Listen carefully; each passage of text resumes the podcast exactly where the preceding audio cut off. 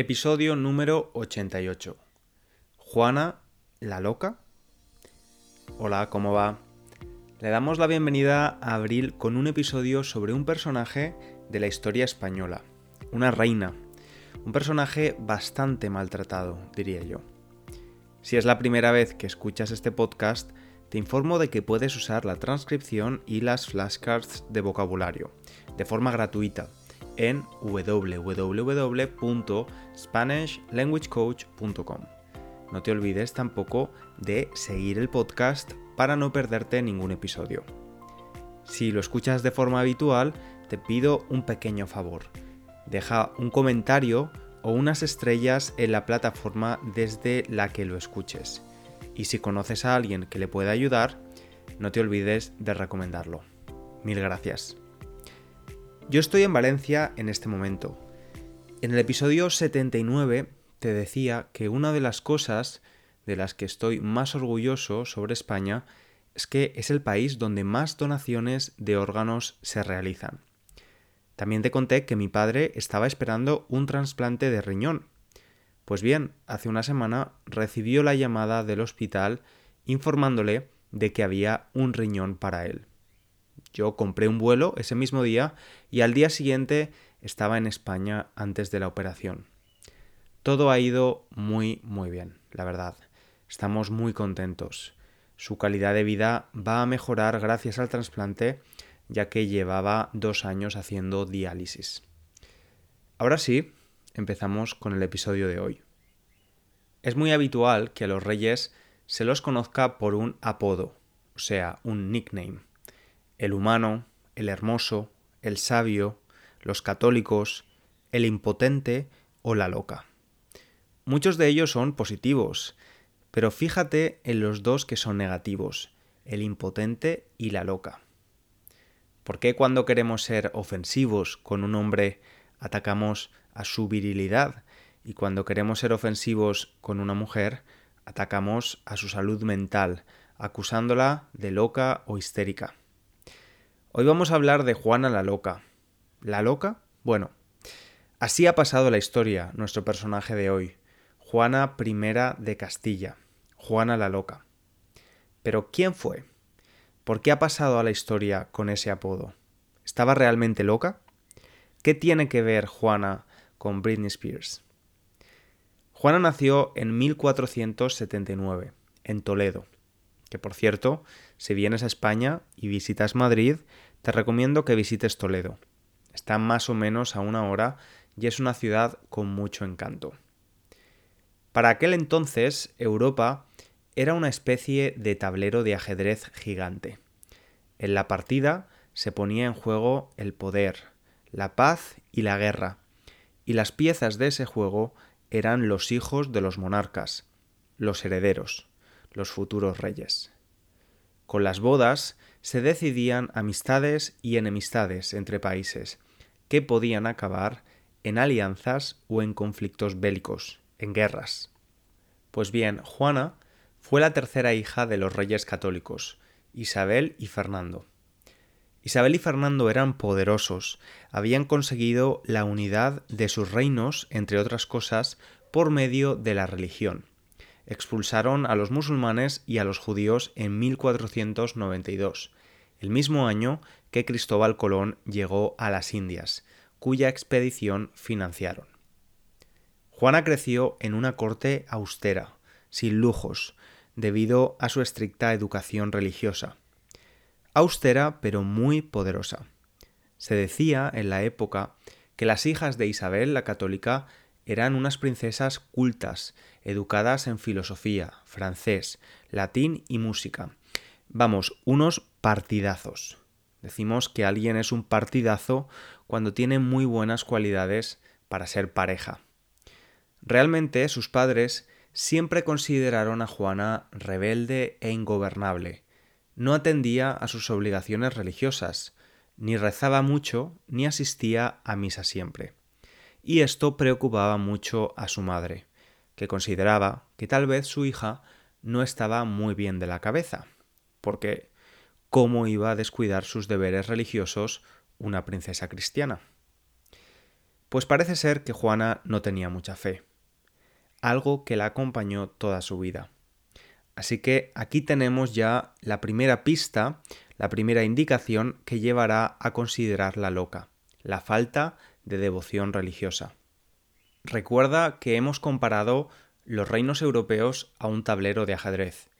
En ese momento, en Europa, Francia y los reinos de los reyes católicos, Castilla y Aragón, lo que ahora es España, estaban enfrentados, por lo que los reyes católicos decidieron pactar los matrimonios de sus hijas con Inglaterra y Austria, con el objetivo de aislar a Francia, su archienemigo del momento.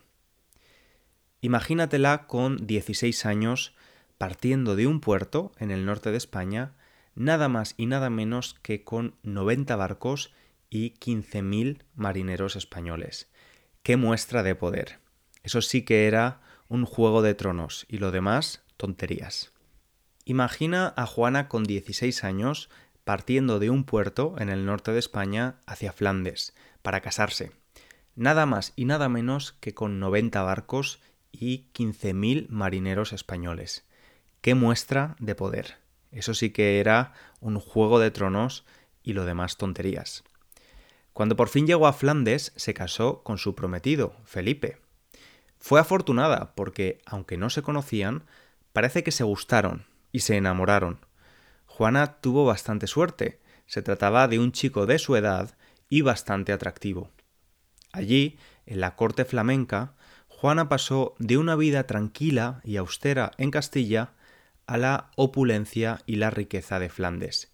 Fue de una corte oscura a otra llena de color.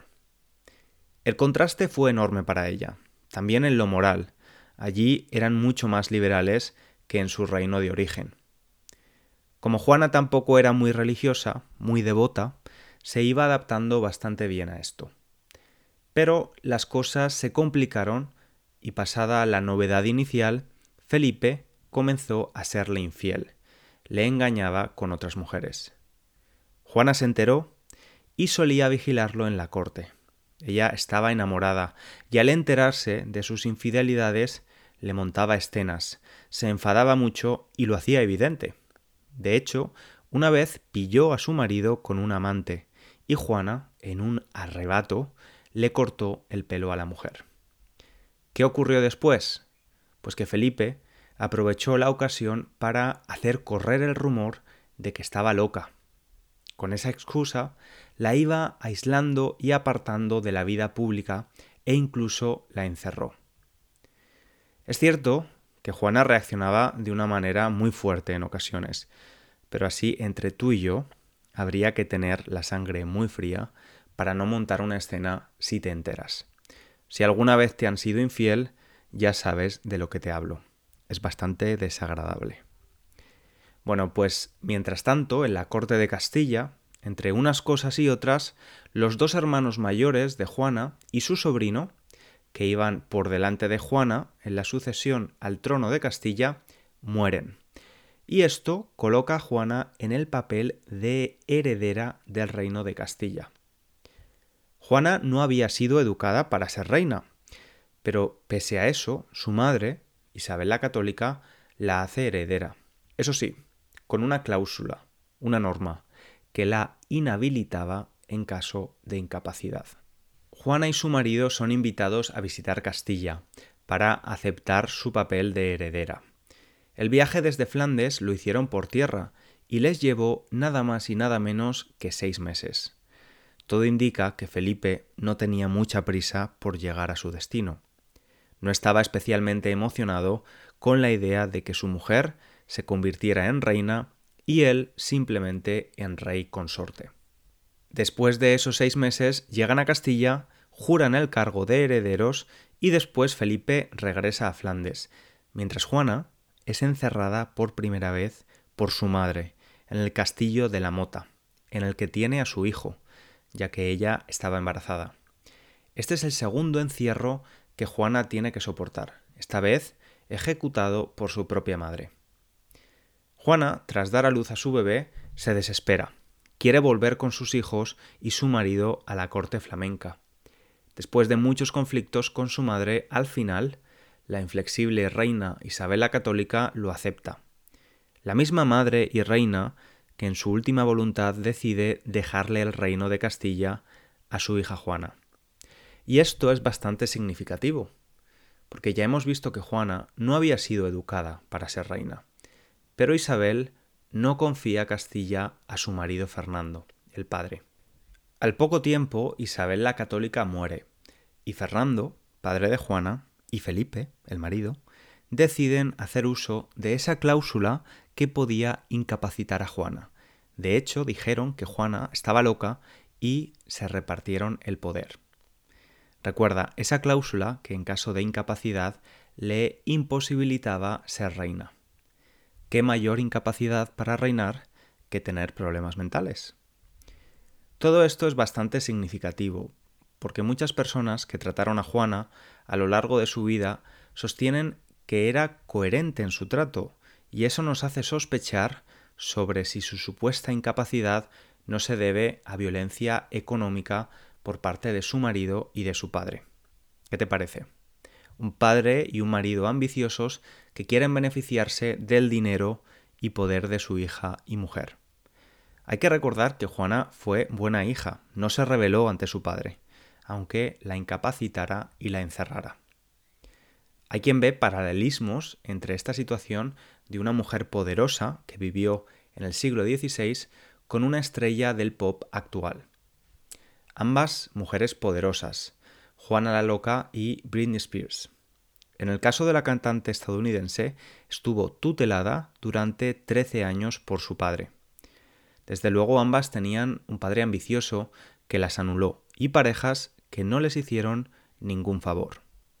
Volvemos a la historia de Juana, a uno de los capítulos más intensos de su vida. Mientras Fernando y Felipe desprestigian su reputación, llamándola loca, ellos mantuvieron una lucha de poder para llegar a gobernar Castilla. Casualmente, o sospechosamente, Felipe, marido de Juana, muere a los dos meses de ser nombrado rey. Hay varias teorías, pero se sospecha que pudo ser envenenado. Es todo muy similar a la serie Juego de Tronos. Al poco tiempo, Fernando el Católico, padre de Juana, ya gobernaba Castilla. Juana había enviudado. Dicen que el dolor por la pérdida de Felipe hizo vagar a Juana por las frías tierras castellanas en el invierno, se negaba a enterrar a su marido e iba con su féretro a todas partes. Se dice que entonces el pueblo comenzó a llamarla loca. Pero aquí hay una teoría muy muy muy interesante. Mientras el cadáver de su marido no se enterrase, ella no podía casarse de nuevo. Es probable que esa fuera la razón por la que no quería enterrarlo. Al final tuvieron que enterrar a Felipe y después de los meses que había vagado por Castilla, ya todo el mundo estaba convencido de su locura. Así que fue encerrada desde 1509 en Tordesillas, junto con su hija pequeña Catalina. Por cierto, Juana y Felipe tuvieron seis hijos. Juana permaneció en su encierro, su último encierro, desde 1509 hasta 1555. 46 años de encierro. Hubo un breve intento revolucionario, el de los comuneros de Castilla, para proclamarla reina en 1520, a lo que ella se negó para no perjudicar al heredero, su hijo, porque de hecho la población se rebelaba precisamente contra su hijo, un heredero al trono educado en Flandes que ni siquiera hablaba bien español. Los líderes de la revolución se reunieron con ella y ellos, desde luego, dijeron que no tenía nada que ver la imagen de desequilibrada que habían alimentado Felipe y Fernando, marido y padre, con la mujer que encontraron, porque en sus propias palabras su conversación era inteligente y su mente era clara. Este intento revolucionario también recuerda al movimiento Free Britney, movimiento promovido por los fans de la cantante al darse cuenta de que la tutela del padre de esta era excesiva. Vamos a pensar ahora en la perspectiva humana. Olvida que era reina, olvida que era poderosa, recuerda que dos de sus hermanos, un sobrino y su madre, entre otros familiares, murieron en un corto espacio de tiempo. Se trasladó a un país extranjero con unos 17 años, donde se casó con un marido que le fue infiel y todo esto pudo hacer que pasara algún episodio difícil. ¿Quién no lo haría? Podría ser que utilizaran una crisis transitoria para apartarla definitivamente del poder. Por cierto, el personaje de Juana I de Castilla ha sido llevado al cine, a la televisión, se han hecho obras de teatro, se han pintado cuadros. Fue un personaje que atrajo muchísimo la atención de la corriente de la literatura romántica, pero realmente no le hicieron ningún favor a Juana, ya que lograron fijar la idea de una mujer loca de amor y descontrolada por sus instintos y sus emociones. Está claro que Juana fue una de las mujeres más poderosas del siglo XVI, pero lo cierto es que no pudo disfrutar ni del poder ni de la autoridad que le correspondían. Su entorno se lo impidió. Es cierto que es complicado saber si su estado mental fue estable toda su vida o si realmente tuvo algún episodio complicado. Y pensándolo fríamente, muchos de nosotros nos enfrentamos a algún problema de salud mental a lo largo de nuestra vida, de la misma forma que nuestra salud física tiene momentos mejores y peores, nuestra salud mental también. Durante siglos, durante toda la historia, se han estigmatizado y han sido motivo de vergüenza las enfermedades mentales. Afortunadamente parece que en los últimos años empezamos a tratar estos asuntos con más naturalidad. Aceptamos las enfermedades del cuerpo, pero no hablamos de las mentales de la misma manera. Es hora de aceptar que son parte de la vida de muchos de nosotros. Con Juana hemos visto que la visión que se empezó a tener sobre su vida y su realidad desde el siglo XX ha sido bastante diferente a las visiones de los siglos anteriores, que habían alimentado la vergüenza y la falta de valía de esta mujer. Creo que hay algo especialmente cruel en llamar a alguien loco o loca. Yo tengo una compañera de vida a la que conocí en 2014. Se llama ansiedad. No me ha abandonado desde entonces. Cuando llegó por primera vez a mi vida me dio mucho miedo. Me hizo experimentar sensaciones muy desagradables y me provocaba terror. Mi mundo se empezó a hacer cada vez más pequeño y mis miedos más grandes. Miedo a estar en el metro, miedo a estar con mucha gente, miedo a estar sin gente, miedo a comer, miedo a dejar de respirar, miedo al miedo. Pensaba que me estaba volviendo loco. Tenía miedo de perder la cabeza y más miedo de que los demás lo notaran. Tuve que averiguar qué estaba pasando conmigo. Me di cuenta de que la ansiedad era solo una señal de alarma. César, apaga el piloto automático y mira para adentro. Ahora esta compañera de vida llamada ansiedad, que muchos adultos compartimos, está bajo control.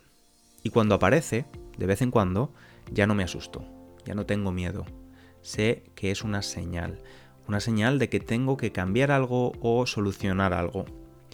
Lo que más me ha ayudado es hablar abiertamente de ella. ¿Y qué pasa cuando lo hago? Pues que casi todo el mundo está pasando o ha pasado por algo similar en algún momento. Somos mucho más iguales de lo que pensamos y en mi experiencia no hay mayor alivio que saber que no estoy solo y que esto forma parte de la vida y de ser humano. Vamos a dejarlo aquí por hoy. Espero que hayas disfrutado de este rato juntos. En el episodio de la próxima semana no estaré solo, tenemos entrevista con una compañera. Tengo muchas ganas de hablar con ella. Nos escuchamos pronto. Un abrazo grande.